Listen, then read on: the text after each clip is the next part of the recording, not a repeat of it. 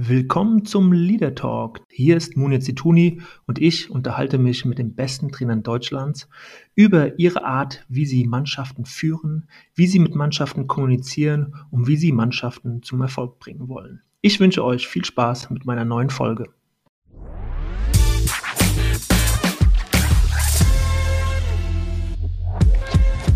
Ja, und ich freue mich natürlich mal wieder für eine neue Ausgabe vom Leader Talk. Und äh, ich habe heute zu Gast Thomas Reis, äh, der Erfolgstrainer vom VfL Bochum, Aufstiegstrainer. Und wir beide haben auch eine kurze gemeinsame fußballerische Vergangenheit, die schon ganz, ganz, ganz lang zurückliegt, äh, beinahe 30 Jahre. Thomas Reis hat seinen ersten Profi-Einsatz damals 1992, wenn ich es richtig erinnere, für Eintracht Frankfurt gemacht und ich war gleichzeitig Spieler in der Amateurmannschaft und ab und zu war es dann tatsächlich so, dass Thomas äh, mit uns, mit der Amateurmannschaft auch gespielt hat. Ich erinnere mich noch an das Derby gegen Kickers Offenbach, also das kleine Derby, wo Thomas äh, zwei Tore zum Sieg äh, ähm, äh, getroffen hat. Und äh, natürlich habe ich dann den Weg verfolgt von dir, Thomas. Und deswegen, ja, nach äh, so langer Zeit sprechen wir uns jetzt wieder auf dieser Ebene. Und ich freue mich ganz besonders, dass es geklappt hat, dass du dir im Alltag des Bundesliga-Geschehens kurz Zeit für diesen Talk nimmst. Hallo, Thomas. Ja, hallo. Ich freue mich natürlich auch, nach so langer Zeit mal wieder was von dir zu hören. ja, und ähm, ich stelle äh, dich kurz vor. Ähm, bei dir natürlich sehr äh, auffällig.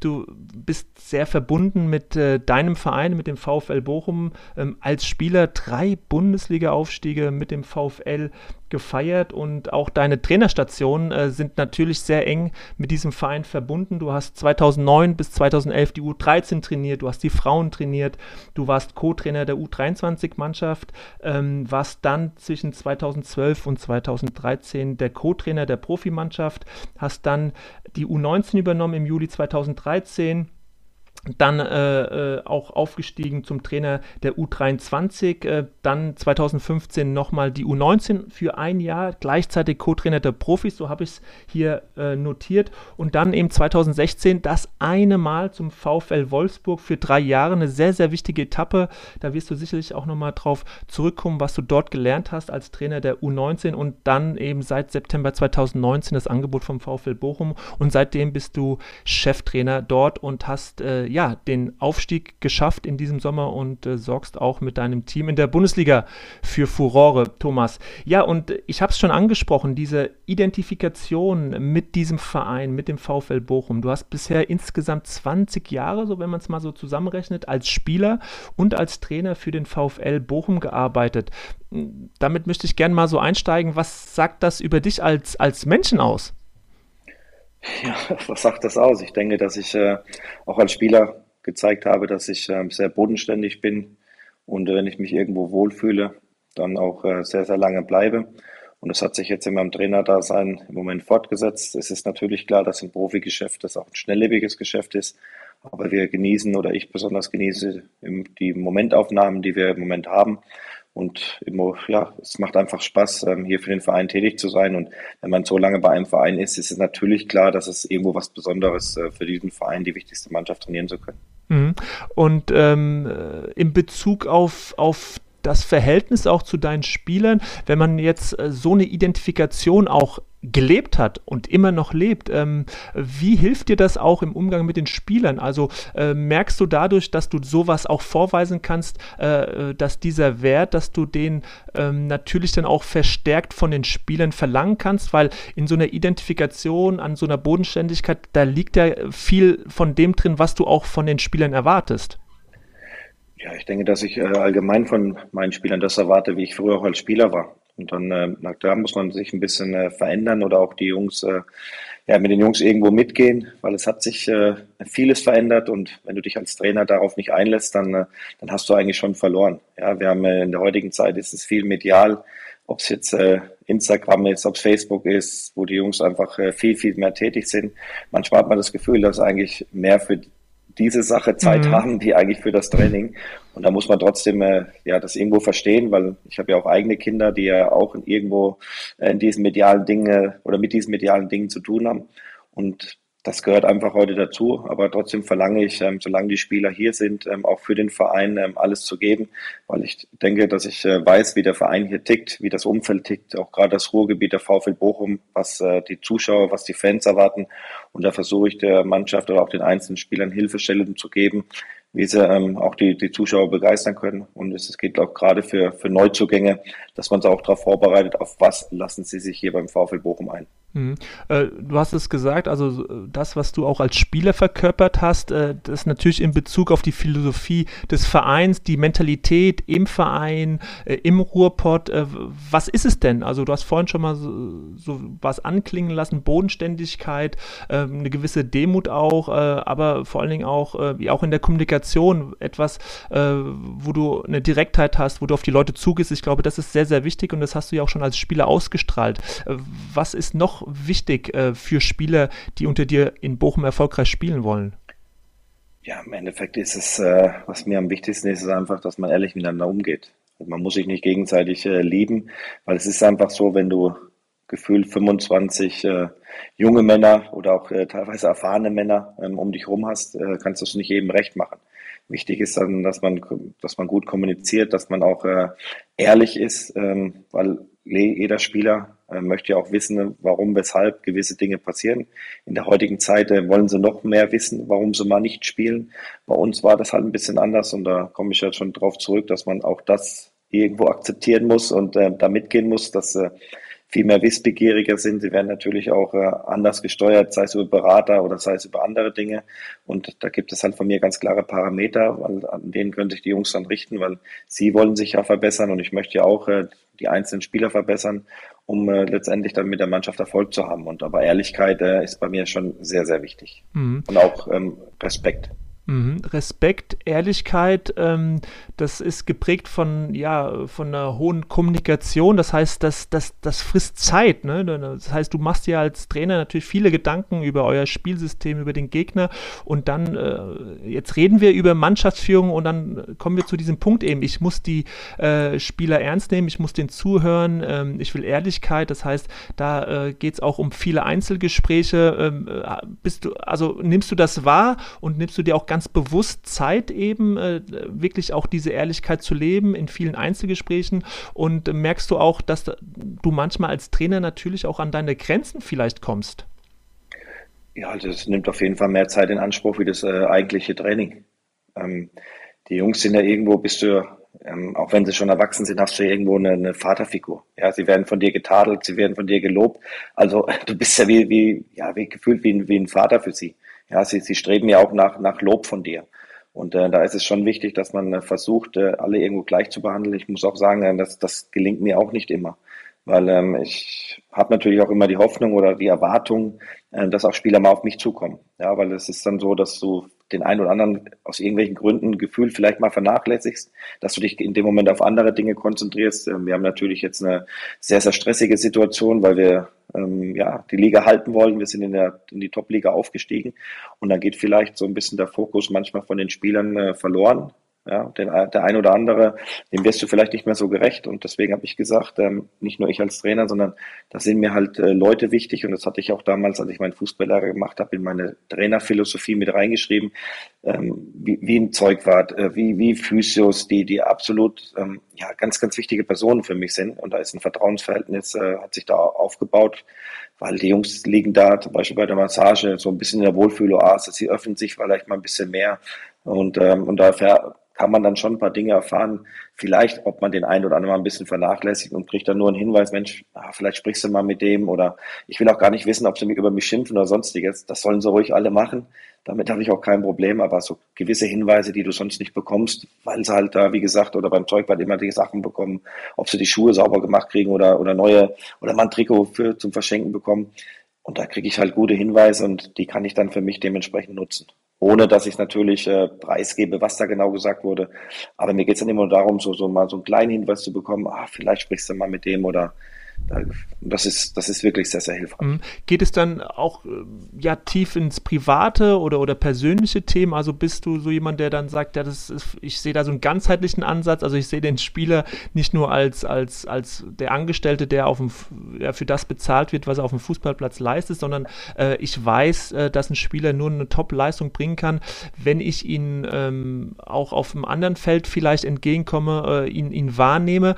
Oder ist es so auch äh, die Einstellung gibt es ja auch bei Trainern, die sagen, mich interessiert es nicht, was der in seiner Freizeit macht. Er soll hier Gas geben, der soll äh, trainieren. Äh, die Zuschauer, die Fans, die bezahlen Geld, äh, die, die, die äh, fiebern seit Jahren für den Verein mit. Und das ist deswegen seine äh, sozusagen ähm, seine Aufgabe, das auch zu tun. Ähm, wie, wie, siehst du diesen, diesen Ansatz, also wie sehr man sich dann mit einem Spieler beschäftigt?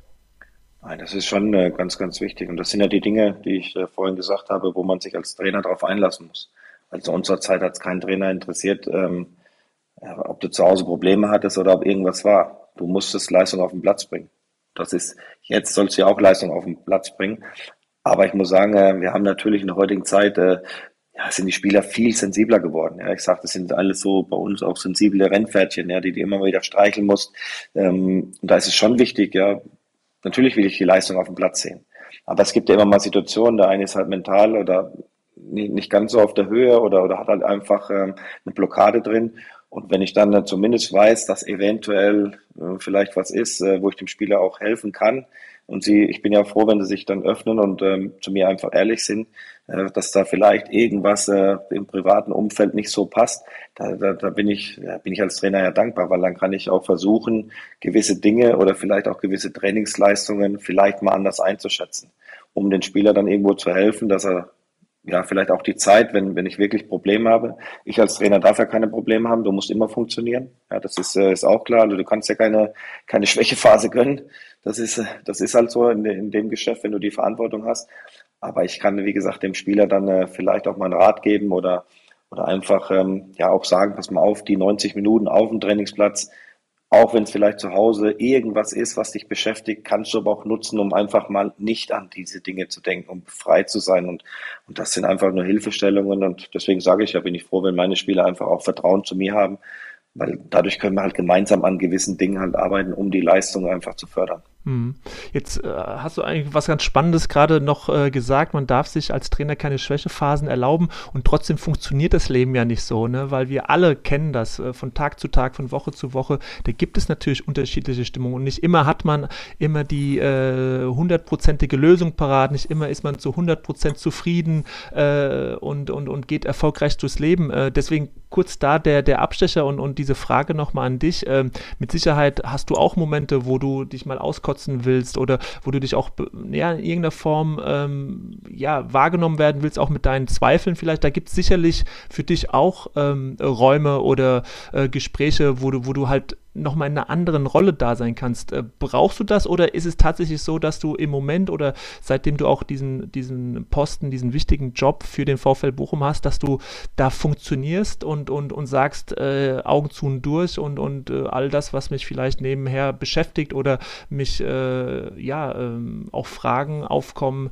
die mir vielleicht im Moment ähm, nicht weiterhelfen, die lasse ich mal beiseite. Wie, also wie ist das Verhältnis zwischen äh, Funktionieren und Innehalten reflektieren und Räume auch zu bekommen, wo man mal so Zweifel stehen lassen kann? Ja, also wenn ich jetzt äh, meine Frau fragen würde, die würde natürlich sagen, dass sie mhm. mit mir in der Hinsicht nicht zufrieden ist, dass ich alles in mich reinfresse. Ja, ich bin halt ein Typ, der vieles mhm. mit sich selber ausmacht, weil ähm, ja, irgendwo willst du ja auch sowieso den Starken simulieren mhm. und, ähm, und vorleben. Das ist als Trainer ja auch Natürlich, wichtig. klar. Die, ich, die Jungs brauchen halt, der Orientierung, absolut. Ja. ja. Und ich bin halt so ein Mensch, der ja, weil ich mir auch als Spieler oder in, in meiner Funktion äh, oder wo ich ein junger Spieler war, ich musste mir alles selber erarbeiten. Ja, ich kam vom kleinen Dorfverein. Ich hatte das Glück, dass mich Leute dann äh, zur Auswahl gefahren haben, sonst wäre das gar nicht möglich gewesen. Aber ich war jetzt nicht der begnadeste Techniker. Ich meine, ich hatte einen guten linken Fuß, der mich dann auch in die Bundesliga gebracht hat. Aber ich musste, ich musste mir alles erarbeiten. Ja, ich habe mir wurde nichts geschenkt und ähm, und das äh, so so so bin ich halt. Und dann äh, habe ich halt für mich irgendwie leider ähm, nur gelernt, äh, das selber mich reinzufressen und meine Frau möchte natürlich auch, dass ich mich da mehr öffne, dass sie mir auch zur Seite steht. Ich äh, finde schon, dass es ein bisschen besser geworden ist, Aber äh, ich versuche trotzdem, das, äh, das Dinge für mich zu verarbeiten. Ja, ich hatte im Sommer auch ähm, ein bisschen, äh, ja, hatten wir auch so, eine, so einen Schicksalsschlag, äh, wo ich dann auch das Trainingslager verlassen musste und alles. Ähm, was dann äh, zum Glück nicht ganz an die Öffentlichkeit gekommen war, äh, warum, weshalb. Und auch das habe ich dann äh, letztendlich verarbeiten müssen und äh, versuche dann trotzdem, äh, wenn ich da stehe, den, den, ja, dann bin ich halt äh, der Fels in der Brandung und so versuche ich auch, das den, den Jungs dann vorzuleben. Und wie gesagt, als Trainer ist es, äh, ist es schwierig, äh, wenn private Dinge sind, dass, dass man Schwächephasen hat und weiß nicht dafür. Ich bin auch keine, ich bin auch keiner, der irgendwie weinen kann. Also meine Frau sagte auch, ähm, ja, ich habe dich noch nie weinen sehen. Und ähm, sage ich, ja, ich, ich, ich kann das halt einfach nicht. Ja, ich versuche das anders zu verarbeiten. Ist vielleicht auch nicht gut. Ähm, oder ich äh, gehe mal wieder eine Runde joggen und versuche dann halt ein bisschen Dampf abzulassen. Mhm.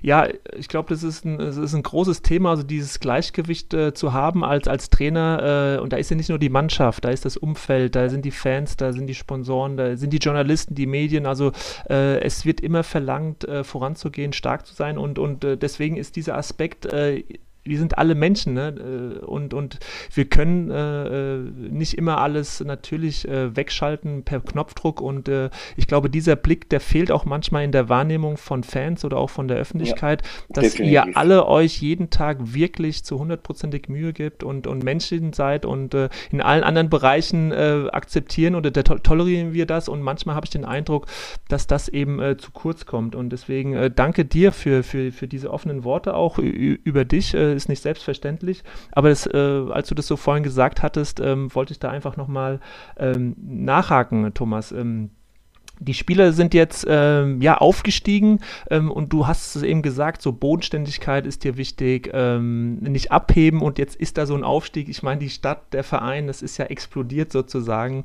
Ähm, und äh, hast du dir da ganz bewusst gesagt, ich schaue jetzt ganz genau hin, wie sich die Spieler verhalten, dass dieser Wert, der dir ganz, ganz wichtig ist, ähm, weiterhin auch gelebt wird, weil der hat euch ja auch dorthin gebracht, äh, wenn man sich dann auch die letzte Saison angeschaut hat, wie ihr aufgetreten seid. Äh, äh, auch die Äußerung, das war ja immer sehr bodenständig und sehr mit, äh, mit Bedacht auch geäußert. Deswegen, ähm, ja, war das so ein Fokus von dir seit dem Sommer? Ach, äh, ich glaube, den Fokus brauchte ich gar nicht so groß mhm. ähm, darauf richten, weil, äh, und zwar, oder ich sage allen bewusst, dass die Spanne ähm, im Vergleich zu, zu meinem Aufstieg, als ich äh, damals im VfL Bochum gewechselt bin, 95, 96, und wir sind direkt aufgestiegen, sind in den UEFA Cup reinmarschiert, dass da die Gehaltsspanne oder, oder ich sag mal, nicht die Gehaltsspanne, sondern allein die finanziellen Möglichkeiten der einzelnen Vereine wesentlich ähm, ja noch enger zusammen waren. Jetzt ist eine, jetzt ist ja wirklich eine Spanne drin, die ist ja unfassbar. Ja, die kriegen wir jetzt ja als Aufsteiger ja mit. Und dann ist es ja klar, wenn du mit einem Etat von, von knapp 24 Millionen, das ist, glaube ich, nach Fürth der zweitniedrigste, in der Top-Liga aufsteigst, ähm, wo Vereine, die jetzt wirklich tolle Arbeit machen, ob es Augsburg ist, ob es Freiburg ist seit Jahren, ob es äh, Mainz 05 ist, die den doppelten oder äh, selbst dreifachen Etat haben, dass wir da nicht groß von, von irgendwelchen Dingen sprechen müssen, sondern äh, wir haben, wir sind äh, der David in dieser Liga, wir waren elf Jahre nicht in dieser Liga, also musst du erstmal wieder ankommen, der ganze Verein muss erstmal sich wieder daran gewöhnen. Und die einzige Chance, die wir halt haben, ist äh, diese Gemeinsamkeit. Und da war es halt wichtig, äh, den Jungs auch mit auf den Weg zu geben, dass wir Phasen erleben werden, und wir haben es am Anfang erlebt, wo halt ja wirklich auch mal Niederlagen vielleicht auch mal häufiger vorkommen. Und das ist ja auch ein Lernprozess, weil wir es hört sich arrogant an, aber in der zweiten Liga ja nicht mehr gewohnt waren. Und das muss ja auch erstmal wieder in die Köpfe rein, dass das jetzt halt wieder was anderes ist. Man muss sich halt gegen diese Niederlagen oder man muss sich dagegen stemmen und trotzdem versuchen, äh, als Mannschaft homogen zu sein, äh, zusammenzuwachsen und sich gegen diese Widerstände, die dann halt sich auftun, logischerweise, dass man dann äh, gemeinsam dagegen antritt. Und das haben wir bisher ähm, nach, einer, nach einer Phase, die mir bewusst war, dass die kommen wird. Man hofft es natürlich nicht, aber das war dieser Lernprozess. Wir werden wieder eine Phase bekommen. Also wir werden jetzt nicht äh, durch die Liga gehen und, und jedes Spiel punkten. Das ist, das ist schon klar. Aber wir haben uns gut entwickelt und ich sage mit einer gewissen, ja, ich bezeichne halt äh, auch die Mannschaft äh, plus die, die Fans als, als eine Familie und ja, man kann an einem Wunder arbeiten wir dran und wir wollen äh, schauen, dass wir das Wunder erleben dürfen und das wäre der Klassenhalt und da werden wir alles daran setzen und da ist es wichtig, dass, dass die Mannschaft weiß, wir, wir können es Aber es ist keine Selbstverständlichkeit und das haben sie ganz gut gelernt, mhm. dass wir auch mit Niederlagen mhm. wieder umgehen können. Mhm. Ja, und wenn man das so formuliert, wie du es gerade getan hast, eben dass Niederlagen oder auch solche Rückschläge äh, dann auch äh, die Chance sind, äh, weiterzukommen, zu lernen, miteinander zu wachsen, ähm, weil das äh, macht es ja da genau aus. Äh, wenn man nach so einem, äh, nach zwei, drei Niederlagen beispielsweise dann wieder auch die, die, die Wende bekommt, gewisse Dinge neu aufgesetzt hat und merkt so, hoppala, da bin ich als Spieler oder wir als Mannschaft wieder ein Stück weitergekommen. Das sind natürlich ganz, ganz wichtige Prozesse. Aber natürlich, der Erfolg, dieser Erfolgsmoment gehört dazu, damit die Spieler sich dann auch wieder bestätigt fühlen, glaube ich, oder? Ja, das ist ganz wichtig. Also, mhm. ich meine, wir haben ja so, so ein bisschen, wo ich sage, ja, so ein leichter Knackpunkt äh, war einfach das Spiel in München, wo wir leider auseinandergebrochen sind, wo, mhm. wo jeder eine Idee hatte nach gewissen Gegentoren. und ähm, das ganze Ding ist ja, ist ja mhm. nochmal wirklich an die Wand gefahren worden. Aber ich habe gesagt, okay, man kann auch daraus gestärkt vor, hervorgehen. Mhm. Und wenn du dann im nächsten Spiel ähm, viele Dinge einfach sagst, okay, Mund abputzen, dass das die Niederlage tut weh, weil du kriegst ja auch ein bisschen Häme. Ja, jeder sagt ja, gegen Bayern kein Problem, 7-0. Aber 7-0 zu verlieren in der Bundesliga, sage ich, boah, tut weh. Ja, wir sind nicht der einzige Verein, der, der schon hohe Niederlagen jetzt kassiert hat, weil das ist einfach so. Aber trotzdem, persönlich tut einem das, das richtig weh. Und wenn du dann am nächsten Spieltag äh, zu Null spielst äh, gegen, gegen Stuttgart und, äh, ja, und viele Dinge einfach besser machst, dann zeigt mir halt, äh, dass, dass ein Prozess oder dass ein Lernprozess auch äh, einsetzt. Und Jetzt hast du gerade gesagt, der Traum ist der Klassenerhalt natürlich, absolut. Und äh, wenn ich mir so äh, auch deine äh, Worte mal so durch den Kopf gehen lasse, dass du auch immer gesagt hast, das war schon immer so auch meine Vision, mal hier in Bochum zu arbeiten, in Bochum bei meinem Verein Cheftrainer zu werden. Also ähm, du hast es dann auch so formuliert, manchmal muss man an Dinge glauben, die vielleicht zum Moment un unwirklich oder unrealistisch äh, erscheinen, aber du hast dir diesen Traum erfüllt, du hast dir dieses Ziel äh, gesteckt und, und erreicht und ein bisschen war es ja auch so mit dem Aufstieg zunächst mal, ne? dass man da sich auch ein Ziel steckt, wo vielleicht viele, als du gerade angefangen hast, auch gesagt hast, so wie 2021 Aufstieg in die Bundesliga, hm, Thomas, ne? also äh, wenn du das damals gesagt hättest, äh, da hätten wahrscheinlich viele ähm, gedacht so, ähm, puh, äh, aber vielleicht hast du da auch schon gedacht daran, dass es da eine Entwicklung geben wird und äh, jetzt auch wieder so eine Vision, eben diesen Klassenerhalt zu, zu schaffen. Das heißt, ähm, du, du zeigst ja, dass es äh, nicht ganz unwichtig ist, auch ähm, sich ein Bild davon zu machen, wo ich hin will. Also du als Trainer und jetzt äh, sehe ich da auch eine Parallele, wie deine Mannschaft auch sich gewisse Ziele äh, gesetzt hat. Bist du so jemand, der mit der Mannschaft dann an so einer Vision arbeitet oder das auch kommuniziert? Ähm, wie wie äh, war das bei dem Aufstieg oder auch jetzt mit dem Klassenerhalt?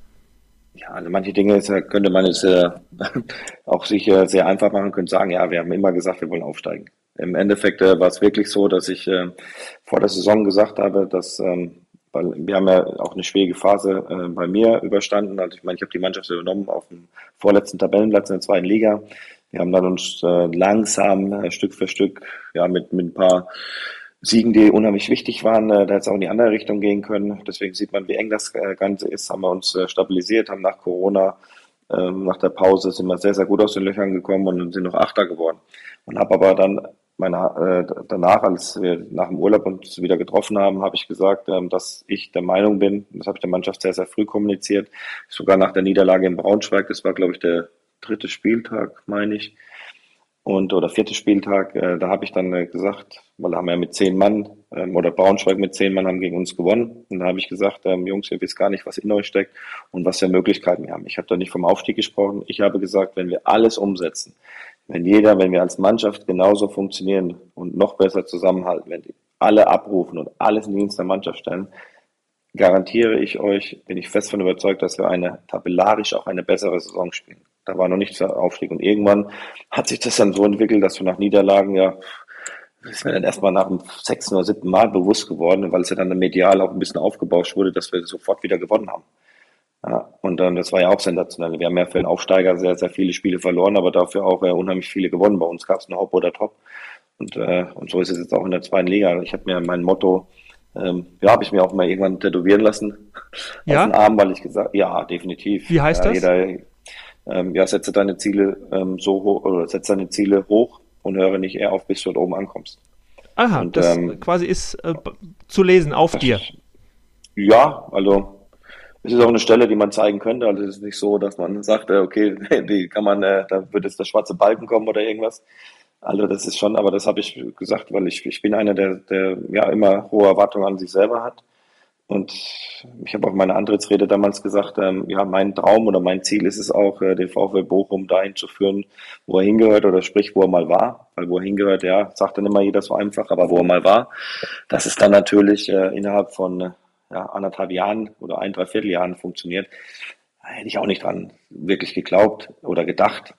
Aber irgendwann ist es äh, so gewachsen und und jetzt ist es äh, nicht nur ein Ziel, die Klasse zu halten, weil ich habe vor der Saison gesagt, für mich wäre es auch ein Wunder mit den Möglichkeiten, die wir haben. Mhm. Aber Wunder gibt es immer wieder und wir arbeiten gerade. Da arbeitet ihr für. Und du bist robust, ähm, nicht nur, also du wirkst so von deiner Ausstellung her körperlich und äh, du, du, du sprichst auch so. Also dich haut so schnell nichts um. Ich glaube, auch das ist so nach Niederlagen oder in schwierigen Phasen auch etwas, woran sich die, die Spieler äh, vielleicht auch orientieren. Hast du auch diesen Eindruck? Ja, robust bin ich, weil ich auch ein paar Kilo zugenommen habe. Deswegen äh, sieht man mhm. ja auch ein bisschen robuster aus und sieht mhm. vielleicht ein bisschen äh, gestandener aus. Aber ähm, wichtig ist für mich, weil äh, man versucht ja auch äh, für sich irgendwie äh, Sachen zu, zu, ja, nicht zu erfinden oder, oder an Sachen hochzuziehen, wo man, wo man einfach gestärkt dann wird. Ja. Und ich habe gesagt, ähm, dadurch, ähm, meistens ist es so, wenn man wirklich äh, selber oder äh, vielleicht im persönlichen Umfeld oder ähm, vielleicht auch mal negative Dinge erlebt, vielleicht nicht so schöne Dinge hat, wo ich, wo ich dann sage, Mensch, es gibt auch wichtigere Dinge im Leben als Fußball. Und äh, das, das, das rede ich mir halt für mich dann immer wieder ein, wenn ich eine scheiß Phase habe oder wenn, keine Ahnung, wenn die, wenn die Fans mal wieder rufen, du hast, wir haben die Schnauze voll oder Trainer raus oder sonstiges. Ich meine, ist mir jetzt hier noch weniger passiert. Im ersten Jahr stand ich auch ein paar Mal am Zaun, wo ich, wo ich ähm, ja auch durchbeleidigt wurde, was in der heutigen Zeit halt gang und gäbe ist. Ähm, du bist ja auch ein bisschen, ein bisschen freiwillig geworden. Ableiter, und, ähm, Blitzableiter, ja. Mhm. Und da, und da versuche ich halt, ähm, ja, für mich immer wieder auf den Boden der Tatsachen zu kommen, dass ich sage, ja, es gibt, äh, es gibt wesentlich äh, Menschen, die es, äh, denen es schlechter geht. Es gibt wesentlich Dinge, die, die viel, viel schlimmer sind, wie ein Spiel zu verlieren oder vielleicht auch mal äh, als Trainer eine Entlassung zu bekommen. Und, und das ist das, wo ich sage, dass, daran ziehe ich mich hoch und, und äh, ja, und gehe dann immer gestärkt vor. Und ich habe gesagt, ich habe meine Art, ich versuche mich vor die Mannschaft zu stellen, ich versuche meine Mannschaft zu schützen. Und, ähm, und den Weg werde ich auch nie verlassen. Und auch wenn es mich dann vielleicht irgendwann mal ähm, auch den Kopf kostet, das ist ja, bei mir in dem Moment egal. Und, äh, und dazu habe ich ähm, ein passendes Zitat auch von dir gefunden. Du hast gesagt, äh, ich wollte immer schon mehr an die Front und Entscheidungen treffen. Und wenn etwas schief geht, dann möchte ich auch derjenige sein, der was auf die Mütze bekommt.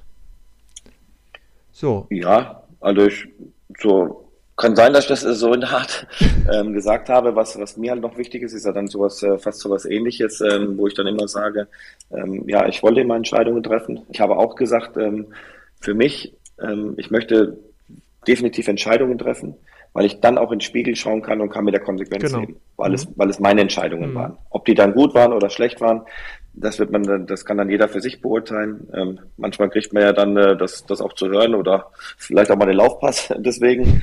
Aber ich, ich kann dann wesentlich besser mit umgehen, weil ich diese Entscheidung getroffen habe und dann kann ich, wie gesagt, dann, dann äh, ist es ist das dann auch in Ordnung. Kannst du anders damit umgehen? Ähm, Definitiv. Und äh, an der Stelle äh, eine kurze kleine Rubrik, äh, Thomas, äh, die Entweder-Oder-Rubrik. Also ich sag dir zwei Wörter, Worte und, und du kannst dich für eins entscheiden oder auch für beide oder für keins. Ähm, geht relativ schnell, hat sich bewährt ähm, in den letzten drei, vier Folgen und deswegen kurz an dich äh, ein paar Fragen. Ähm, die erste, Currywurst oder Schnitzel? Definitiv Currywurst hat sich eingebürgert in den 20 Jahren. Ja, und ich habe äh, gelesen, dass du selbst nach äh, Wolfsburg dir das hast einschweißen lassen und auch deinem Trainerteam vor Ort dann äh, die Bochumer Currywurst äh, sozusagen als, als Leibspeise vorgestellt hast. Stimmt das? Also, das stimmt. Äh, nicht nur die Currywurst, sondern auch äh, das Stadtbier ja, mit unserer Brauerei mit Fiege. Auch das ist nach Wolfsburg gegangen und da muss ich auch meinem ehemaligen Betreuer, ähm, dem Manni Behrens, Danke sagen, weil Deswegen ist der Kontakt ja nie abgerissen, weil ich äh, denke auch, dass jeder, der mit mir zusammengearbeitet hat, äh, nicht so viel schlechte Worte über mich finden äh, oder reden wird. Der hat mir dann immer ähm, kurz besorgt, wenn ich sage, Mensch, ich brauche wieder welche, ist dann äh, zu dem gewissen Markt dann hingefahren, hat sie mir einschweißen lassen und ich habe sie dann mitgenommen und das war auf jeden Fall immer ein voller Erfolg. Genauso wie der, mit der Highlight. kann ich auch ein bisschen Werbung machen mit der Dönninghaus ähm, Currysoße. Genau, genau. Ein absolutes Highlight. Ähm, äh, Aufstieg in die Bundesliga oder ähm, ja, Euroleague-Qualifikation oder UEFA-Cup-Qualifikation, so wie es damals noch hieß? Boah, in der heutigen Zeit, boah, ich, ich, ich sage mal, äh, der Aufstieg in die Bundesliga war nach elf Jahren einfach fantastisch, weil viele Trainer äh, mit, mit Mannschaften, die meiner Meinung nach, da habe ich auch nie einen Hehl draus gemacht, äh, besser, besser waren eigentlich äh, vom Gesamten. Ja, auch du hast hier einen Simon Terodde gehabt, du hast äh, wirklich tolle Spieler hier beim VfL Bochum gehabt, wo der Aufstieg nicht funktioniert hat, tolle Trainer auch. Und ähm, ja, dann kommt der Trainer Novize, ähm, Thomas Reis, und schafft äh, mit einer Mannschaft, die super zusammengewachsen ist, ähm, eigentlich was, was, wo keiner mehr dran geglaubt hat. Und mhm. deswegen mhm. wird das ewig in meiner Erinnerung sein nach elf mhm. Jahren. Und äh, welche Erinnerung hast du an diese Momente, so VfL Bochum schafft den Sprung ins internationale Geschäft? Damals, das war ja auch wirklich eine Sensation. Ähm, war das von der Freude, von der Euphorie her äh, vergleichbar mit einem Bundesliga-Aufstieg oder kommt es da, weit dahinter? Ich muss sagen, es ist, es natürlich in der heutigen Zeit schwierig zu sagen, weil wir mussten ja den Aufstieg, haben wir ja komplett ohne Fans ähm, machen müssen. Plus äh, ja auch danach die Feier. Ja, wir waren äh, zu meiner Zeit, wo, wo noch alles offen war, ja, da wurde es über 10.000, 15.000 Leuten am Rathaus empfangen. Das wäre mit Sicherheit dies Jahr wäre, ja, mit dem Aufstieg, man hat ja gesehen, was, was außerhalb des Stadions los war. Und man sieht ja auch jetzt die Euphorie bei den Spielen. Ich glaube, dass Bochum, äh, die hätten die Stadt wahrscheinlich äh, irgendwo dann vergrößern Zerlegt. müssen. Mhm. Das wäre das, das wäre halt unfassbar gewesen. Und das ist eigentlich so ein bisschen der Wermutstropfen, dass wir es leider in, in der Phase nicht erleben durften. Aber deswegen ist es umso schöner, dass wir jetzt diese Euphorie, diese Stimmung in, in unserem Stadion haben und dann weiß man auch, was äh, mit diesem oder was mit diesem Aufstieg in Verbindung gebracht wurde. Mhm. Ähm, Pressekonferenz oder Field-Interview vor den Kameras? Ja, ich finde beides ähm, sind Sachen, die gehören einfach dazu. Also ich bräuchte es nicht immer, weil Pressekonferenzen, äh, ja, das, das, ist ja meistens immer dasselbe. Also ich sag mal, so ein Field-Interview ist dann schon irgendwo besser, weil dann äh, geht es dann nochmal speziell auf den Gegner und deswegen würde ich äh, auf dem Feld bevorzuge ich. Mhm. Okay, und ähm, bist du da jemand, der sich viel Gedanken macht oder sich nochmal was anschaut oder da auch mal ein Training, eine Schulung äh, in irgendeiner Form in Anspruch genommen hat oder äh, aufgrund deiner äh, langen äh, Kickerkarriere natürlich, da hast du ja auch viel Medienerfahrung gesammelt, äh, hast du das Gefühl, dass das langt äh, absolut auch jetzt für diese Zeit? Auch ich glaube, dass ich vom, vom Reden her, weil ich mhm. war ja noch nie ein Kind von Traurigkeit, also ich denke mal, eine große Klappe habe ich auch immer gehabt, äh, auch als Spieler. Mhm. Und äh, natürlich wächst dann mit den, mit den Sachen rein. Und äh, wir haben jetzt eine Situation, die natürlich positiv ist. Und wenn sie negativ ist, dann muss man ja auch erst wieder ein bisschen dazulernen. Äh, dass, ich meine, wir haben es jetzt auch erlebt, dass, dass viele Dinge auf einmal bewertet werden, obwohl du ganz gut dastehst, weil sie immer das Haar in der Suppe suchen, ob es Laufleistung ist, ob es das ist, wo du dann immer denkst, oh ja, ja, wissen wir selber, wir arbeiten dran. Aber das, das gehört halt einfach dazu. Aber ich denke, ähm, dass ich schon immer einer war, der auch im, bei den Trainerschulungen, sprich bei den äh, oder bei den Trainerlizenzen, die ich gemacht habe, muss ich auch ehrlich sagen, habe ich meistens auch äh, solche Themen gewählt, ob es bei der A-Lizenz war, wo du auf einmal vor der vor der Gruppe was äh, reden musstest, weil das waren die Dinge, die du als Spieler natürlich weniger hattest. Und ich fühle mich einfach wohl, weil ich glaube, ich weiß, von was ich rede. Man muss es, äh, selbst wenn es nicht so ist, muss man es nur so rüberbringen, dass die Mannschaft das Gefühl hat, okay, der weiß, von was er redet. Das ist echt. Und, ähm, mhm, genau. Und das, ähm, deswegen macht mir das äh, mhm. mittlerweile überhaupt nichts mehr aus. Mhm. Ähm, jetzt eine gemeine Frage: Thomas Ernst oder Uwe Gospodarek im Tor? Ähm, beides äh, spezielle Torhüter. Ähm, Gospo kam ja aus Bayern, hat natürlich äh, den VfL Bochum, weiß er auch selber, äh, haben wir immer ein bisschen aufgezogen, mit Bayern München verglichen, was da alles toll war, was da alles toll war. Du kamst natürlich, äh, ja, ich sag mal, vom, äh, vom Gefühl vom, vom Sonnenschein äh, ja, in den Regen. Und äh, auch das musste er erstmal ein bisschen, ein bisschen lernen. Trotzdem äh, waren es äh, beides spezielle Typen. Thomas kannte ich ja schon aus Frankfurter Zeiten, hat dann auch äh, hier dann ging ja der Weg noch weiter mit uns, weil er dann auch irgendwann mal wieder sogar äh, Sportvorstand hier beim VfL Bochum war. Ich finde, dass beide im Rahmen ihrer Möglichkeiten eine tolle Karrieren gemacht haben und wir waren da zu dem Zeitpunkt hatten wir wirklich zwei tolle Torhüter mhm. und Gosport eine Zeit lang die Nase vor. Irgendwann war Thomas da dran. Aber es war immer so, dass, äh, glaube ich, auch der Konkurrenzkampf fair vonstatten ging und es war auf jeden Fall eine tolle Zeit, weil es auch sehr erfolgreich war. Natürlich, natürlich. Und das äh, noch zum Schluss, äh, bist du Frühaufsteher oder Langschläfer? Ich bin eigentlich von jeher schon früher aufsteher. Ich meine, ähm, ich bin zwar jetzt das zweite Mal verheiratet, ähm, meine Kinder aus erster Ehe sind, sind dementsprechend schon groß, aber die hast du ja ähm, alle mit, miterlebt. Äh, deswegen warst du von Anfang an, äh, bin ich auch immer nachts aufgestanden, wenn, wenn irgendwas war. Okay. Dann mhm. äh, war die Schulzeit, dann war die Kindergartenzeit und so, von dem her war es, war es schon immer so, dass ich, dass ich früh aufgestanden bin. Ist auch jetzt noch so, dass ich, dass ich eigentlich nicht äh, sehr, sehr lange schlafe. Auch gerade nach dem Spielen äh, schläft man dann, äh, egal ob man gewonnen hat, verloren hat, ein bisschen unruhiger.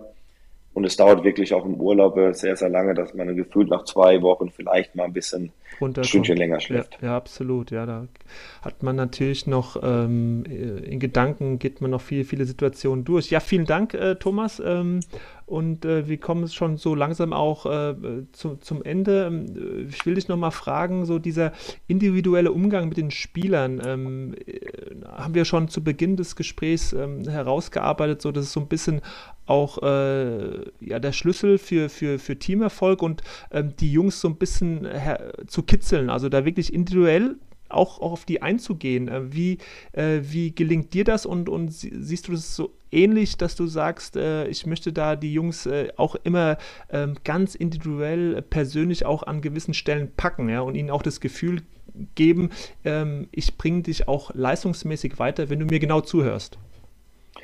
Ja, das versucht man schon. Ich meine, der, der Unterschied ist so ein bisschen im Vergleich zum Jugendbereich, dass du natürlich auch, ähm, ja, ich sag mal, irgendwo ähm, erwachsene, gestandenere ähm, Familienväter vor dir hast, wo der Umgang natürlich vom, vielleicht vom, Gespr vom Sprachlich her ein bisschen anders ist. Ich meine, ich, ich auch vor meiner Zeit, wo ich jetzt ähm, noch nicht Trainer beim VfL Bochum war, kannte ich ja schon einige Spieler, wo ich zurückgekommen bin.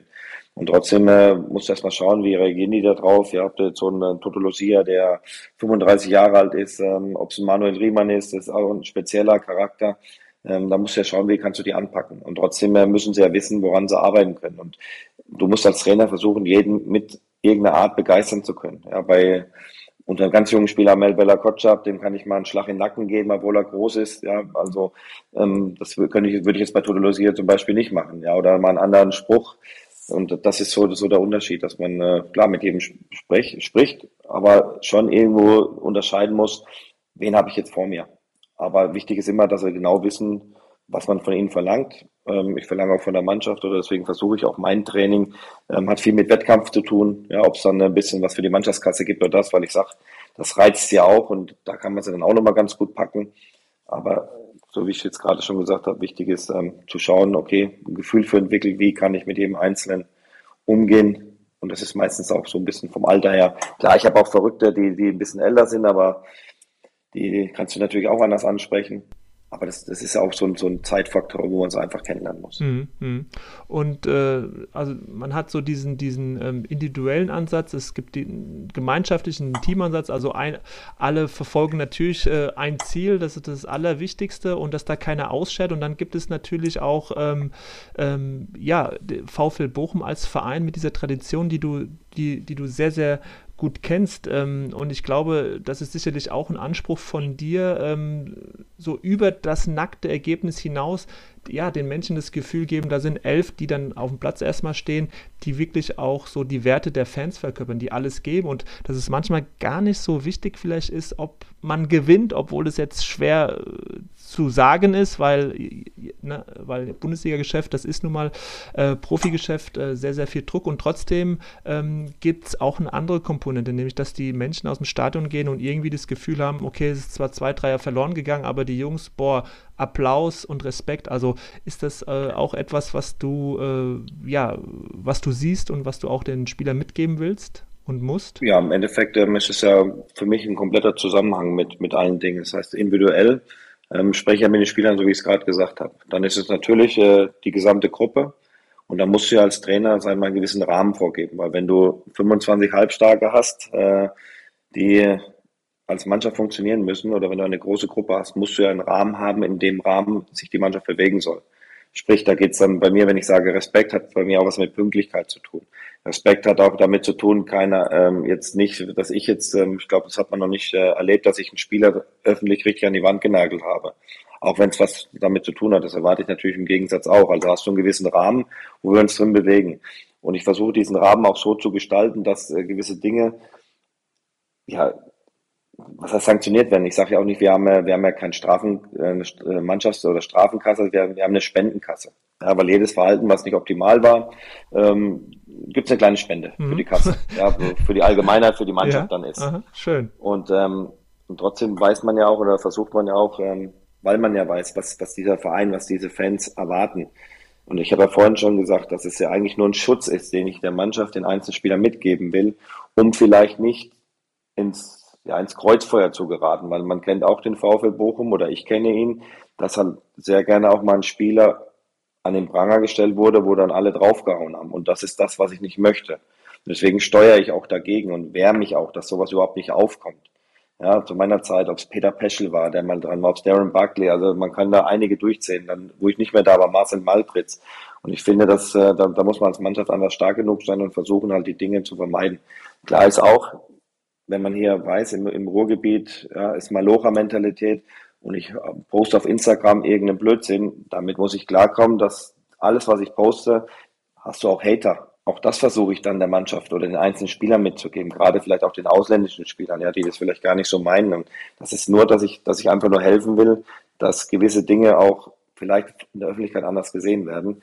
Und hier ist es wichtig, ich muss wissen, was es hier bedeutet für den VfL Bochum zu spielen und, und was die Zuschauer erwarten. Und sie erwarten in der heutigen Zeit auch nicht mehr nur, dass du kämpfst. Das ist, äh, ja, das, das gehört einfach dazu, sondern kicken wollen sie dich jetzt auch mittlerweile sehen. Also auch das hat sich geändert. Früher hat es mhm. gereicht, äh, sage, ob äh, Atta, wenn die, die die Dinger wahrscheinlich äh, mhm. bis nach Kastrop geschossen haben, die Bälle. Und, und jetzt gehört aber mehr dazu. Und deswegen und die ist es schon bei wachsen den, natürlich auch. Das ist definitiv. Auch da gehört einfach noch mehr dazu. Ähm, wir haben noch viele Spiele zu gehen. Und ähm, dass man dann äh, wirklich weiß, okay, man, äh, man kann dieses, äh, dieses Wunder halt schaffen, um, äh, um in der Liga zu bleiben. Weil wenn man perspektivisch halt nach vorne blickt, kann es natürlich sein, dass es im zweiten, dritten Jahr die Ansprüche dann definitiv steigen und vielleicht dann auch ja schon wieder von, von anderen tabellarischen Plätzen gesprochen wird. Aber das ist, das ist in der heutigen Zeit so. Mhm. mhm. Aber daran will ich noch gar nicht denken, weil wir haben, jetzt müssen wir erstmal schauen, dass wir mehr als 19 Punkte noch Genau, und dieses äh, Wunder, an diesem Wunder von Bochum weiterarbeitet äh, nach dem Aufstieg. Und ähm, ja, Thomas, wir kommen zur, zur letzten Frage schon. Ähm, leider, äh, wie ich finde, ähm, danke bis hierhin für, für dieses äh, tolle, sehr offene äh, Gespräch. Ähm, die letzte Frage, die ich jedem Gast im Leader Talk stelle, ja, drei Trainer, die so ein bisschen einen geprägt haben, die man vielleicht bewundert hat, die einen geformt haben. Also da kann man einfach in der losen Reihenfolge mal so drei Trainer nennen, wenn es die gibt. Äh, wenn es nur zwei sind, dann gerne zwei oder auch vier. Ähm, da will ich nicht so streng sein. Fallen dir denn äh, drei ähm, Trainer ein, die du hier an der Stelle gerne nennen würdest? Ja, definitiv. Also ich meine, ich muss ehrlich sagen, obwohl ich da auch äh, in Frank, also war gerade in der Frankfurter Zeit äh, mit, äh, mit Jupp Heinkes, ähm, das ist bei mir halt nachhaltig hängen geblieben und deswegen habe ich das ja auch für mich äh, mitgenommen. Ähm, ich war ein junger Spieler, noch äh, nicht eine Minute bei ihm trainiert, äh, musste operiert werden. Er war am zweiten Tag äh, bei mir im Krankenhaus.